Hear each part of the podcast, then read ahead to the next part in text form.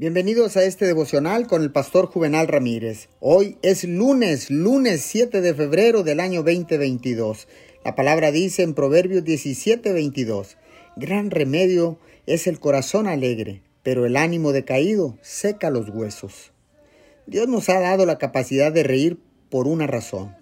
Puede parecer una pequeña cosa, pero la risa es de vital importancia en la batalla contra el estrés, la ansiedad, el miedo y la preocupación. Es una herramienta de Dios que le beneficia a usted en muchas maneras. La palabra de Dios dice que un corazón feliz es buena medicina. Es bueno porque la risa levanta el ánimo, mejora su salud mental, emocional y física y quita el estrés de su mente. Y esta es la mejor parte, no le cuesta nada y es muy divertido. Ore para que Dios le traiga más risa a su vida y asegúrese de aprovechar cualquier oportunidad que le dé.